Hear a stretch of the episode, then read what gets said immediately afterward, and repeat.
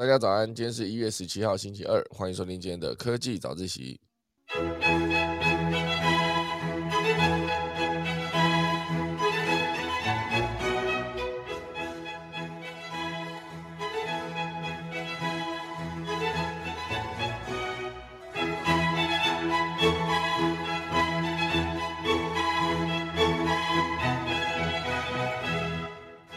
今天科技早一起来跟大家分享第一大段会是关于 Chat GPT 有可能之后要收费了吗？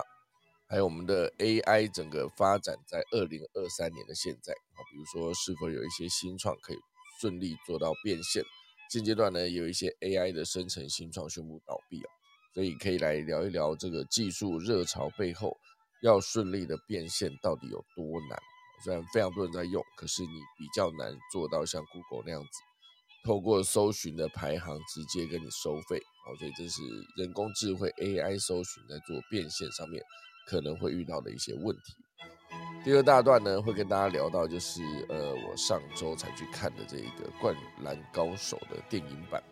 完全没有在客气的，大家还没看的话就等一下不要听，哈，没有了，没有那么夸张哦，就是会聊一聊，就是为什么这个故事一模一样，时隔二十六年还能继续感感动观众呢？哦，就是还有一系列的，就是呃，包括《阿凡达》，其实是这个意思啊。那第三大段呢，会是一个呃兰蔻哦，兰蔻进军抖音之后，让它的冷门口红一天狂卖五千支哦。就像我们钟声过，开始今天的科技早自习喽。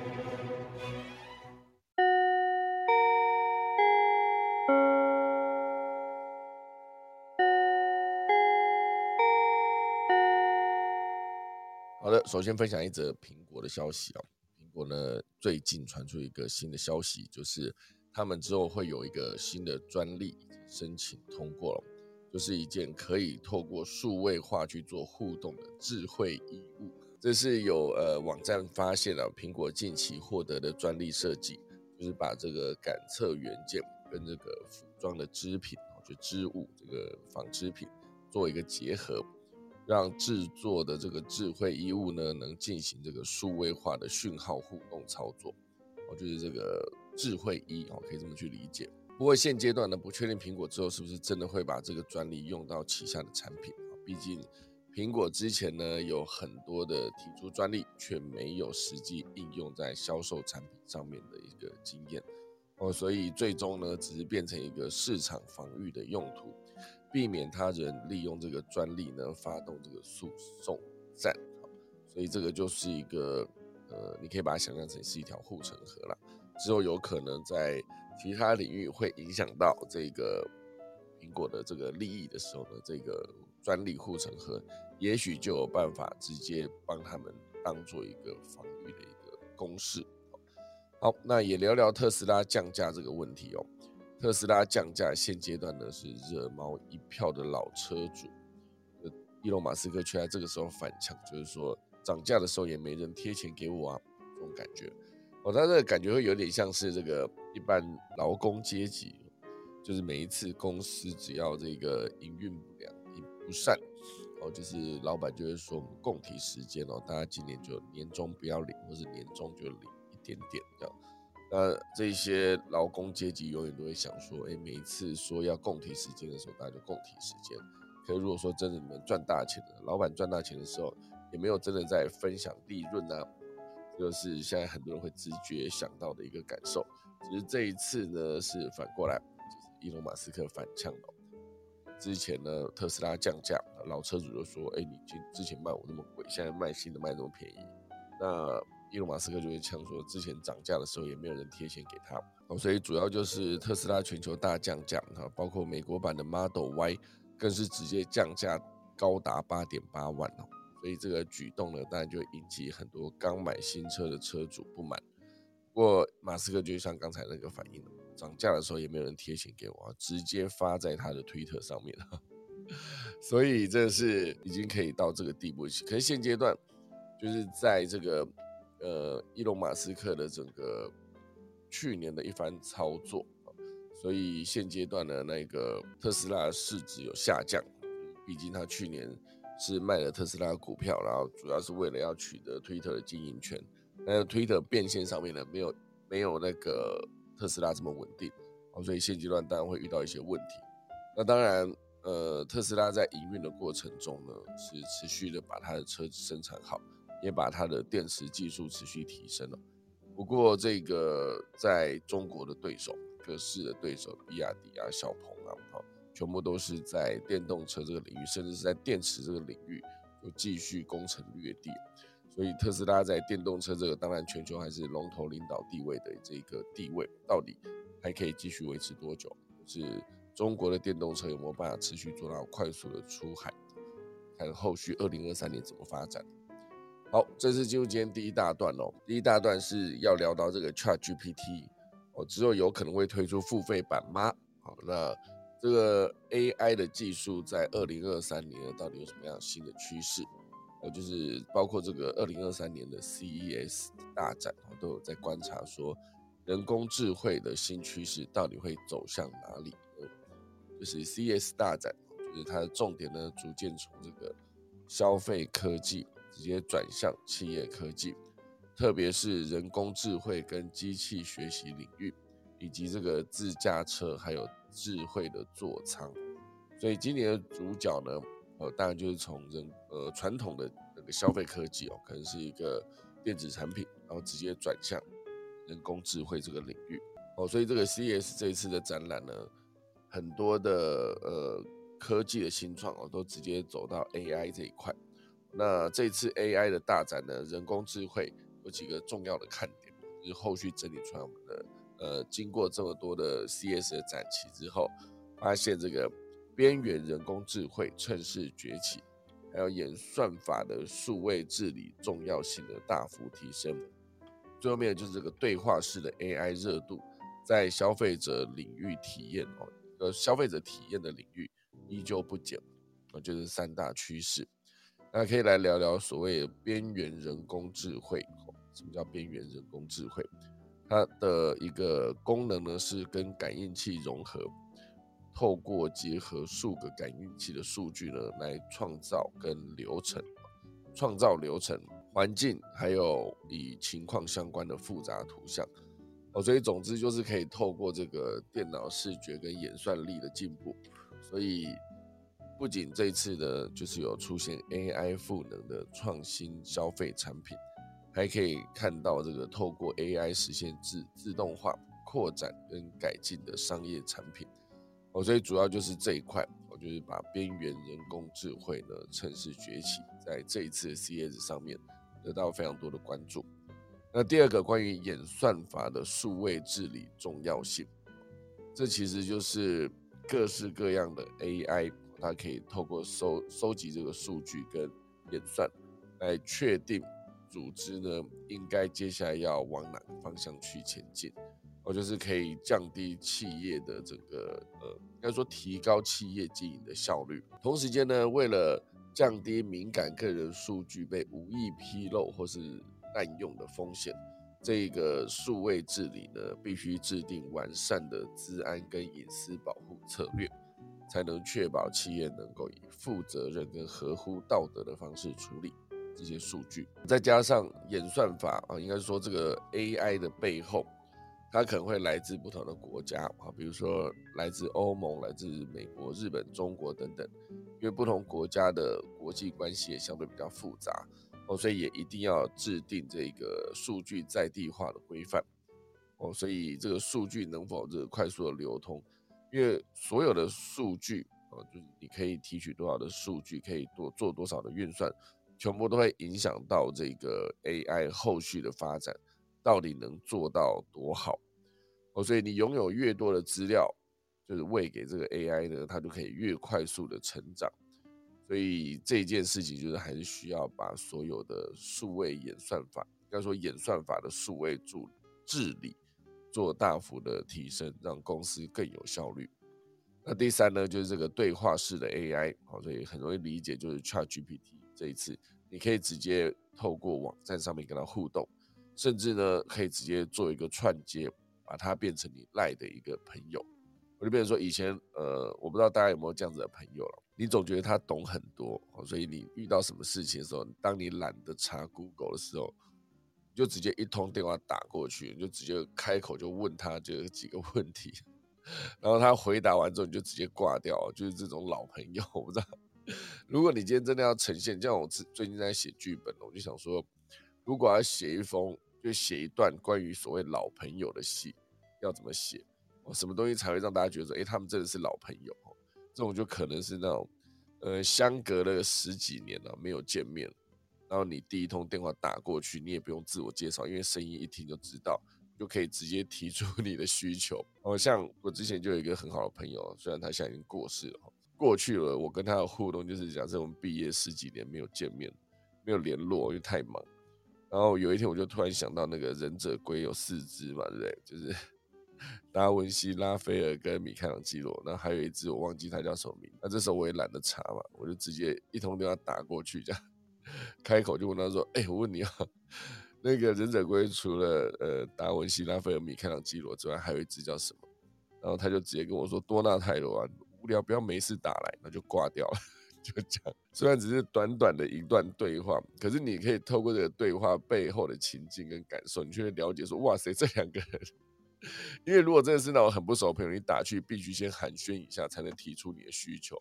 我就打就是，哎，最近怎么样啊？工作还好吗？就是遇到疫情，有没有受到影响啊？等等等，然后最后再提出需求，说，哎，可不可以借我十万块？就是不熟，你必须做这件事情。你够熟的话。你可以无聊到哪怕只是这样子一个问题，在上班时间你就打去给一个他可能正在上班或者可能正在开会，可是你也无所谓，因为你刚刚够熟哦。然后他也是接到这电话，也不会觉得你很冒失，就是快速的回答你完之后，然后他又继续回到工作的状态。就这这么熟，老朋友就是一个你看不见，可是你依然存在的一个 存在，好不好？好，所以总之呢，这个对话式的 AI 哦，再回到这则消息哦，就是 ChatGPT。你在跟他互动的过程中，你可以直接用语音提出你的需求。我觉得这其实是可以完成的。比如说你在 Line 上面跟他加了一个好友，也不算加好友，应该说你写呃透过城市的编码，直接把它变成一个你赖的朋友里面之后，你可以直接透过就是用语音打字，然后直接跟大家发问。那这发问的过程中，就感觉好像真的在透过语音在聊天的感觉。我所以这一次呢，就是在呃。AI 对话，这个对话式 AI 应该是这样讲。接下来呢，截至二零二三年，全球企业将使用八十亿个数位语音助理，市场相商机呢确实相当的大。不过，这 AI 的龙头 NVIDIA 却指出哦，在这个自然对话中，回应之间的间隔呢，通常是三百毫秒。对企业要让这个人工智慧复制。呃，拟人互动的话，必须依序执行十几个神经网络来处理多层的任务，这些都需要在三秒三百毫秒内完成。好，目前这个许多对话式的 AI 模型，仅能处理数百万个参数，而非几亿个参数，甚至几十亿个参数，这就可能导致这个学习的能力还不足。不过，我觉得这一切全部都是时间可以解决的。我就像一开始出来。三 G 行动上网哦，在二零一零零九年那时候普及的三 D 三 G 行动上网，那个时候一出来的时候，我觉得哇，手机可以直接看 YouTube 的影片。那至于速度快慢以及它的画质呃高低，其实画质高低也是影响速度快慢，应该说速度快慢也是影响画质高低的一个原因的。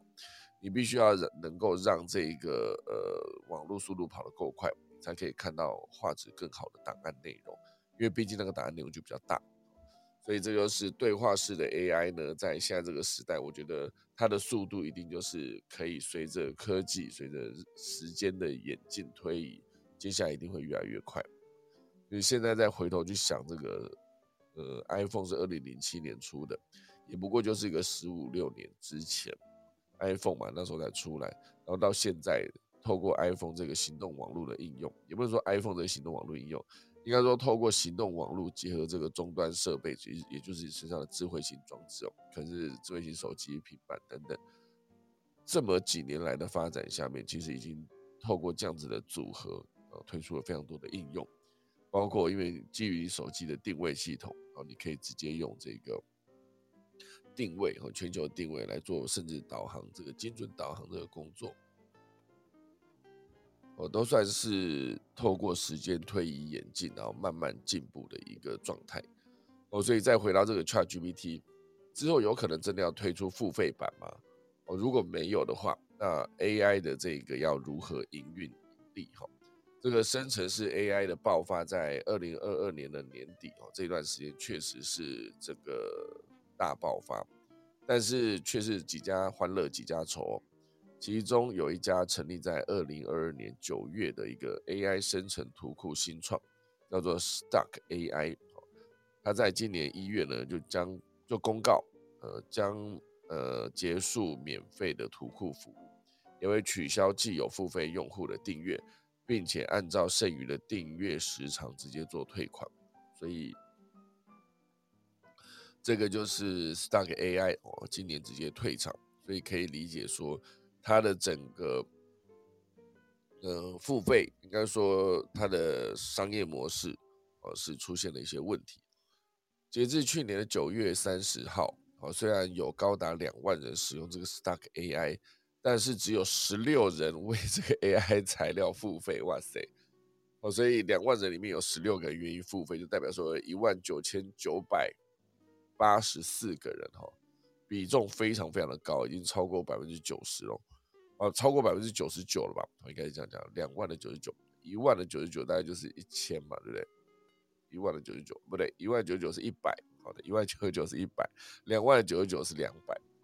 所以呃，应该是超过九十九点九了吧？所以的人都不愿意付费，所以像 Stack AI 这样子以 AI 为动力的新创公司，它的整个成本非常的高昂，他们要取得这些素材其实都非常的昂贵。那用户又不愿意付费的状况下呢，最终他们就只得取消他们的服务。所以呢，这个轰动一时的 ChatGPT 当然也在十三号星期五上周五啊宣布有可能会推行这个专案，就是付费专案服务，并且邀请用户啊去填写这个愿意支付的价格上限，也详尽描述了就 ChatGPT Professional 之后的功能。包括你的不限次数的问答，不会被中断等等。显然呢，面对每个月三百万美元的营运成本，这个团队呢也在试图寻找出路哦。所以当然还是非常需要这个微软的一百亿美金的投资啊。所以这个 AI 的发展在二零二二年的年底哦，因为这 Chat GPT 也出现，然后到二零二三年的现在一路。可以，大家可以思考一下，二零二四年的现在就是整整一年后，明年的一月，我们的 AI 大概会发展到什么样的程度？就是到底有没有可能在二零四零年的时候，真的就变成一个现在想象中未来的世界啊？就是毕竟现在有非常多的作品，包括我们之前的《黑镜》，《黑镜》很久没更新了，《黑镜》有很多关于科技如何改变人类，改变这个地球，甚至之后有可能改变宇宙的一些故事。那之前李开复他确实也写了，就是 AI 在二零四零年之后有可能的想象的使用情境。我觉得一切可能都要从现在开始哦，就是 ChatGPT 就是一个很好的例子。好，那接着来聊今天的第二大段哦。第二大段会聊到就是这个《灌篮高手》为什么这个同样的故事，时隔了二十六年还能感动观众呢？这呃，《灌篮高手》是我在礼拜五去看到，礼拜五去看的时候，就大概就是呃，差不多，比如我们这些创业圈的朋友一起去，就觉得哎，大家年纪又差不多，都可以想象，就是当初在看《灌篮高手》的时候，有可能是一个国中、高中那个时间。哦，那当然还有更年轻的，就直接去看的时候，其实是有有没有看当时漫画版的观众，他们依然是可以看得懂这个作品。要呈现的内容是什么？当然，呃，以《灌篮高手》来说，它在一月十三号正式上映。电影版呢是选择这个漫画故事最后一场比赛，哈，就是在对上这个最强三王这场比赛当做主轴。那当然，内容其实也不用，就所谓的暴雷也是不需要了，因为毕竟有看过漫画版都知道，这个三王战打完，就算是这个《灌篮高手》，就是花最长篇幅。去描述了一场比赛，那最终的比赛结果当然就是获胜哦。是获胜的过程非常非常的艰辛，而且就是真的跟人生一样呃，你可能要用尽办法，就是透过比如说一个球队来说，一个球队有五个人，五个人不是说一个人发挥好，其他四个人摆烂就可以获胜，不是哦。就是篮球是团队运动，一定要所有人都有所发挥。然后包括足球比赛也是哦，那球就不是一个人踢的，好，这是那个呃吴孟达扮演那个角色啊，足球不是一个人踢的，是要靠十一个人齐心协力。哦，所以像《灌篮高手》里面就可以看到，当他们面对这么强大的对手的时候，自己团队中的成员五大先发球员都必须轮流发挥到极致，才有那么一点点获胜的机会。哦，所以当然这场比赛呢，就是这一次的画风就是一个三 D 的做法，三 D 动画技术，然后如实还原了篮球员在比赛场上的一举一动。当然，这个比赛当它变成用这个三 D 去变成电影的时候，之前我始终觉得电影哦，就是当应该说影像，你想想看，一个从文字到图片啊，到图文到影音哦。你可以想象，漫画应该是属于这个图文的创作，上面有图，然后也有文字，包括对白甚至旁白都可以写在漫画里面。那我之前始终觉得，这个图文能够传播的资讯呢，跟这个影音能够传播的资讯，当然是影音更多，毕竟它拥有了声音哈。可是这一次我看完这个动画版的《灌篮高手》。可能是因为时间篇幅的关系哦，因为毕竟电影不可能演的天天荒地老，它一定有一个规格，就是可能九十分钟到一百二十分钟到一百五十分钟，差不多这个长度。所以在这个有限的长度之内，你要把一个故事讲清楚呢，你必须做非常多的改编努力哦。当然，这次由这个原作井上雄彦亲自操刀的剧本跟这一个整个担任导演来把这一部动画完成。不过还是做了一些改编啊。至于这个改编这个详细的内容呢，其实我呃不评论了。就是使用的主角这个角色哦，呃，因为之前如果看原作就知道，《灌篮高手》的漫画版的主角当然就是樱木花道。可是这一次呢，就是为了给观众一个新的感受，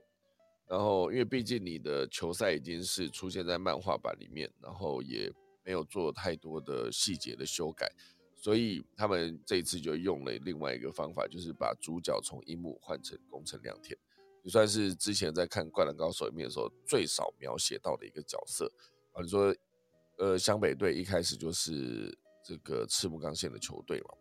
然后到了后来加入了三井跟宫城，三井的故事很多啊，原本是明星，呃，国中时期的呃全国的 MVP 球员，然后到高中的时候。哦，因为受伤，然后就一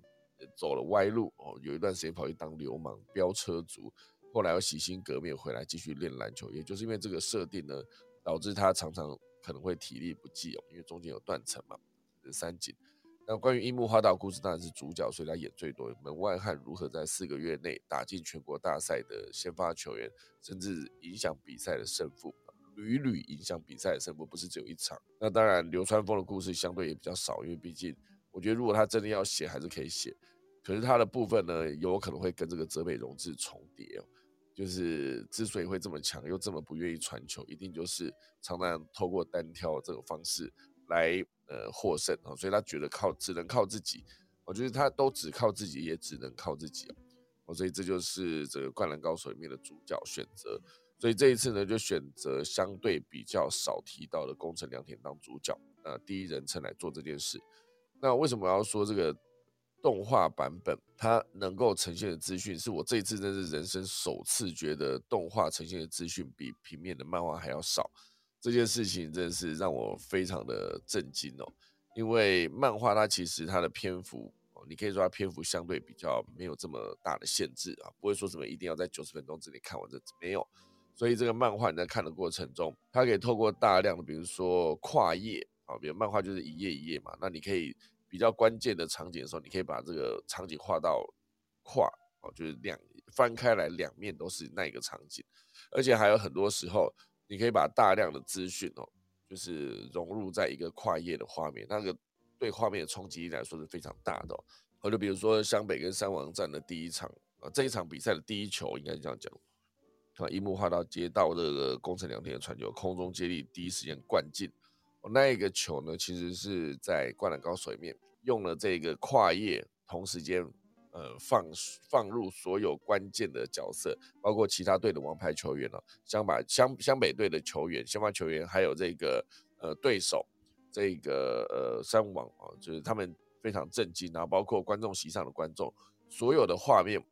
全部在同一时间出现在这个灌篮出现之后，所以那个画面震撼力就非常的强大。然后还有很多时刻，就是因为它可以用大量的特写去做切换。你可以想象一个球在，比如说就第一时间灌篮，啪传过去，可能是零点一秒就完成了一个动作。可这零点一秒呢，在画面上面、漫画上面，你可以有给它非常多的分开的分镜。那每一个分镜在跳特写的过程中，你就觉得那个时间相对比较长，就可以有一种我正在看慢动作重播的感觉。你可以做这种理解。因为你去看那个 NBA 比赛，其实如果节奏进行非常快的时候，他在快速进攻、防守、进攻、防守、进攻、防守时，如果你没有时间停下来一些慢动作重播，慢动作重播，甚至还有可能换不同的角度，这就是影像转播上面可以做到的事。你再给他慢动作重播，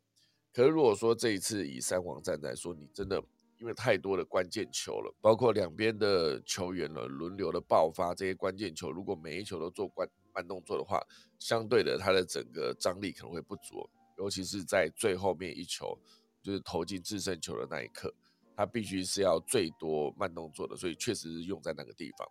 哦，所以我觉得第一次看到呃动画的影像，它传递的资讯不如漫画多，可能真的是因为篇幅的关系啊。不然如果这个动画想要传递，它要做重播，要做不同的角度，也都是可以完成的。只是在电影的观看感受上面就没有办法这么的，就感觉比较拖。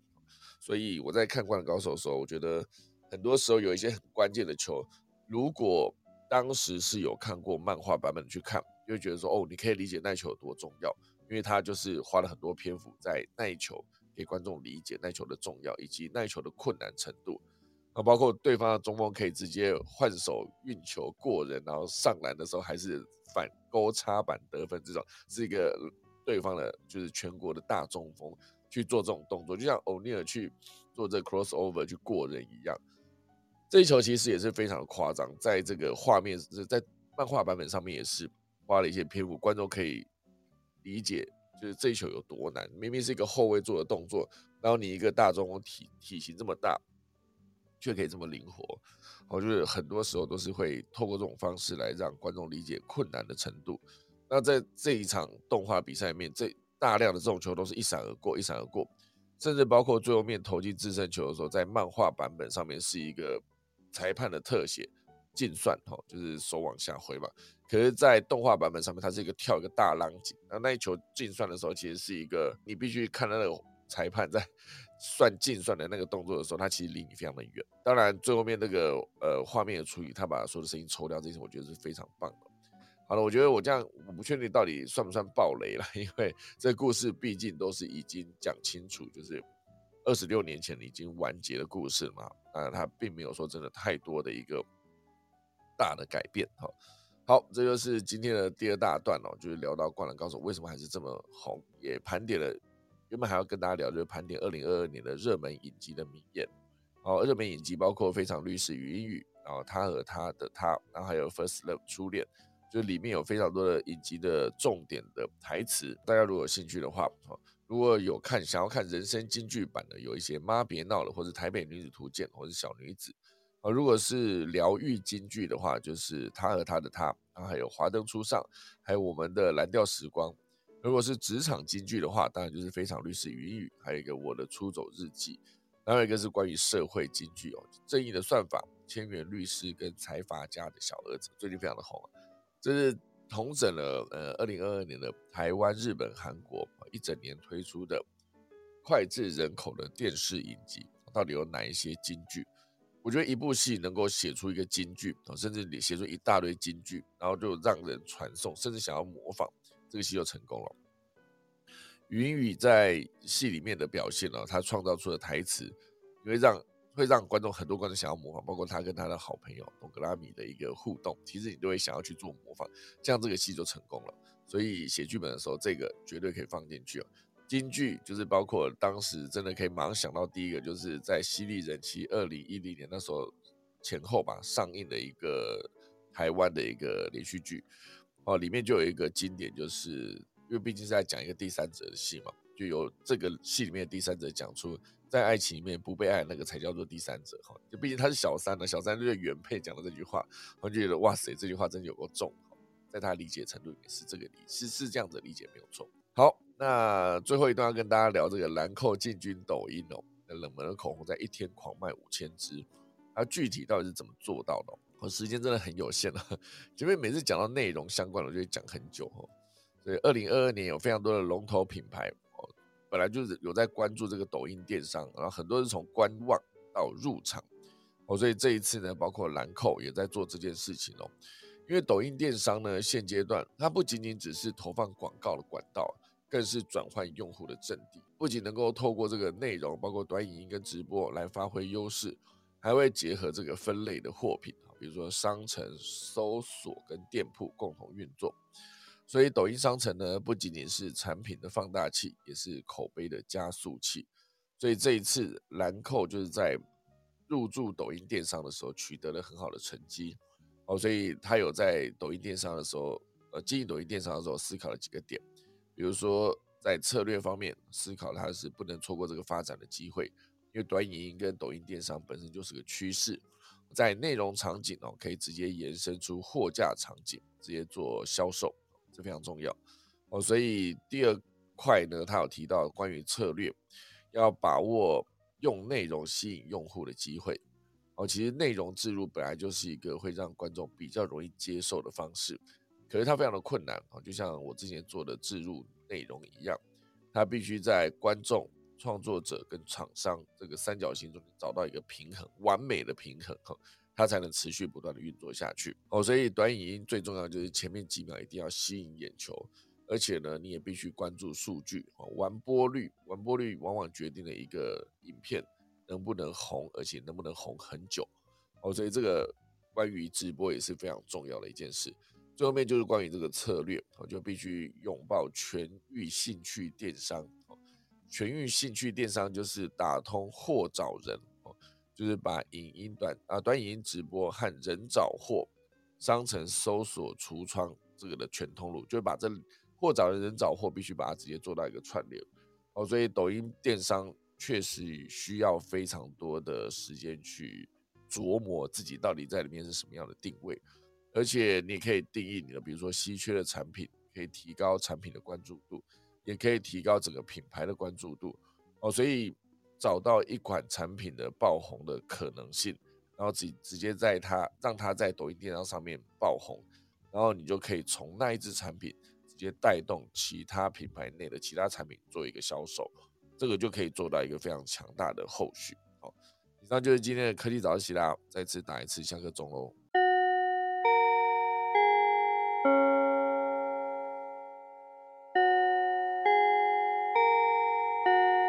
好的，快速分享一下今天农民历哦。今天是二零二三年的一月十七号，也是农历的十二月二十六号。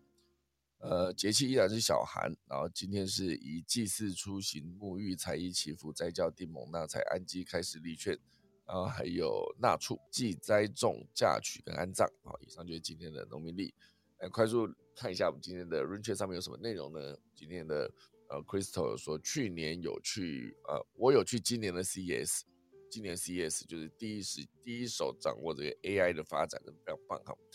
有一个是这个是 Chen Kai 是这样念吗？呃，罗德曼，Michael Jordan 啊，那里面有写哈。樱木花道就是对，确实是 Dennis Rodman 啊，就是呃 NBA 七届连续的呃篮板王。呃，身高不高，可是他可以透过技巧，透过他的卡位、力气的使用，各式各样啊，Dennis Rodman，然后。流川枫就是 Michael Jordan 嘛，赤木刚宪有可能是 Patrick e w i n 然后三井寿是写 Jeff Hornacek，对，动作非常的对，确实就是 Jeff Hornacek 也是我当时看爵士队的一个原因之一哦。工程良田写 Isaiah Thomas，原本觉得有可能是 Allen Iverson，可是又觉得 Iverson 的得分太强了，工程得分确实蛮弱的。呃，泽北荣治哦是 Penny Hardaway，有点像，身重宽大就是 Shaquille O'Neal。然后木声音是 Magic Johnson 的，藤真健司是 Roger Rondo，我觉得藤真健司有一个可能其他机会哈。花形头是 Kevin McHale，和田雅史是 Charles Barkley，哎也像哈。哦，科比王说：“我秀到我想打球啊，比较爱仙道队，仙道应该要给他一个对应的角色哦，里面应该有一个福田吉兆吧，一定有这种，就是呃嘴唇比较宽的人哈，就比较厚的人不是宽哈。啊，这就是这一次的跟大家聊的《灌篮高手》，啊，不确定有多少人去看了，啊，不确定有多少人被我雷到，不过被雷到我也无所谓，好吧。好了，我们我们这个台上的有谁去看了吗？蛮好奇的。”灌篮高手实在是很好看哦，虽然它有一些地方，包括它音乐的使用啊等等，就是你会觉得哎，好像可以更好，就哎，他没有这样做。不过，呃，总之就是一个蛮有趣的体验。跟我同场的几个观众们看完都觉得哎，就感动，就落泪哈。我就觉得还好，因为我一直在思考那个 动画跟漫画中间的那个关于资讯呈现的程度的落差，我都一直在看这个点了。马上就出戏哈，没办法哦哦哇！原来之前也有剧场版了，一九九五年就有《灌篮高手》剧场版哈。仔细想想，我不知道大家如果真的对《灌篮灌 灌篮高手》这《灌篮高手》啊，如果大家真的对这个戏非常有兴趣的话，推荐大家看一个影片哦。它足足哦，没有夸张哦，用了多久？我看一下我自己的这个观看记录里面有，我觉得非常夸张，就是怎么可以花这么多的时间，然后去研究一个作品呃，叫做我是不是菜鸟这个频道，它有一个作品是打全国大赛三小时，好就可以找到这支作品哦。全国大赛三小时超长解析，哈，就是他从那个湘北直接进到全国大赛，第一场打风雨，第二场打这个山王，两场比赛应该是两场嘛，因为他们就是打了第一轮。打败了风雨，第二轮就直接面对三王了。就是这两场比赛，他讲了三个小时啊，将近啊，讲两小时四十八分。所以像这个这个呃三小时解析这个灌篮高手的全国大赛，他这详细到连对手连，比如说你看全国大赛那个赛程表列出来，根本没有人去关注这这么多队，可能六十几队吧，还是九十几队，我自己都讲不出来。就这么多队的时候，你根本不会去想说其他队到底发生了什么，尤其是。呃，灌篮高手第二场赢了，这这湘北第二场赢了三王，第三场对上爱河学院，马上因为气力放尽嘛，输得一塌糊涂，就结束他们的全国大赛了。那关于当年的冠军是谁？哈，已经没有人在乎了，是海南吗？还还是那一个拥有深重宽的那一队呢？没有人知道哈，可是也不重要了。就是呃，他们，我觉得这个结局在当年看会觉得说，哦。可惜他们怎么没有打败？因为你最最难的那一关就度过了嘛，你已经把三王击败，你怎么没办法持续到最后面努力拿到冠军呢？在当年会觉得说，怎么作者不让他们拿冠军呢？或是多年后的现在想想，就是 秀导是 这样，对，怎么样？秀导有这种感觉是不是？哎，不完美的结局才是完美的结局。是啊，没错。你知道完美的定义就是它必须包含好的部分跟不好的部分，才叫做完美，这样 是不是？老师的意思是这样吗？对对对，完美才叫完美。对，所以大家不是也说吗？他最后那一球就是用那个他最擅长的那个四十五角的跳投，四十五哦，用跳投。对对，用一个最简单的一个投篮的模式来结束这一场花俏。对他不花俏。这才是基本，对，这才是回到我们真实真实生活上面的这样的一个状状况，初心呐，对对对对，就是这么一回事，对啊，所以好，真的很好的一部作品。啊，老师有去看电影版了吗？电影版我还没去看，不过因为这个故事太熟悉了啦，这个是，对啊，这我们我算二十九岁的时候，我们那时候。最 年轻的时候看的，然后就去讲说二十九岁看这个，真是有点年纪的落差就出来。对呀，而且而且当时在我还印象还看漫画的时候，那时候有漫画的，我们还是在读高中啊，我们就是高中生。对，那他画的就是高中生，所以你就知道说，我们这个年纪这个世代的人对这个灌篮高手的感情真的是非常非常的深。对，高中生就是我们那个时候的高中生，哎，没有错。大家看了这个漫画，都想要去球场上面发威一下，然后再把自己想象成自己是谁谁谁这样子。对对对对对。啊，老师可以去看一下他的处理，画面处理有一些地方我觉得还蛮棒。会会会。有些地方当然我觉得可以更好了。对。可是值得看一下。不过有有听有兴趣。对啊，有有听说井上雄志就是把自己当做宫城良田嘛。嗯，对对，他自己对有对他自己。对，所以他就是以以宫城良田做出发点去去等把这个故事去做一个完整的陈述嘛。对啊，所以蛮好的。我我一直还想说，就是漫画里面有一个很经典的，他对那个晴子说：“我真的好喜欢，我真的好喜欢。”这一幕不晓得有没有演出来，我还不知道。这一幕他他喜欢篮球啦，没有是吧？好好可惜。哎，这我这这一幕真的很好，因为他之前讲跟晴子讲说他喜欢篮球，其实大部分都是有一点点骗骗晴子的。对啊，他只是喜欢晴子，他不是喜欢篮球。可是最后，对最后，我觉得这一幕被被被拿掉就有点可惜。哦，他拿掉很多，我告诉你，对他拿掉很多，拿掉可多了。OK，没关系，没关系，大家还是会感动的。对对对，因为时间的流逝，这样子在那个短短的就两小时里面，你要讲完这个故事，然后还必须多塞了工程良田的这个之前观众不了解的东西。所以你会把这场比赛有一些真的，我一直强调那个重点，你必须要有一些重播，有一些什么也不算重播，就是要给他篇幅多一点。就是很多时候一些很细节的东西，他没有演出来，我就觉得有点可惜。对，好，真的，总之还是还是好，很还是很好的作品呢，应该是这样讲，大家还是可以去看一下，真的是值得再看一次。有啦有啦，我们我们这个世代的那个。同学们，我们互相在传一些就是电影介绍的部分，大家看了光看这些介绍就很感动了。对啊，那我也刚刚在讲那个那个，我们互相在传一些的时候，感觉后面可以接蛮多东西的。在传《干灌篮高手》这种在青春热血，对对对，对啊，很热血，重 重新燃起那个年轻的热血，这样不错啦。是是是，对，没错没错没错。好的，感谢老师来加入我们的聊天了，好不好？好了，时间来到八点十二分了，好，我们今天呢也感谢大家收听，那我们明天早上，哎呦，再来一个下课钟好了，先来打，等一下。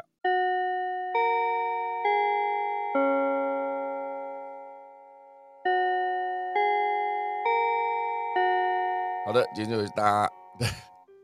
今天就谢谢大家收听科技早上起来，我们就明天一月十八号礼拜三早上再见，大家拜拜。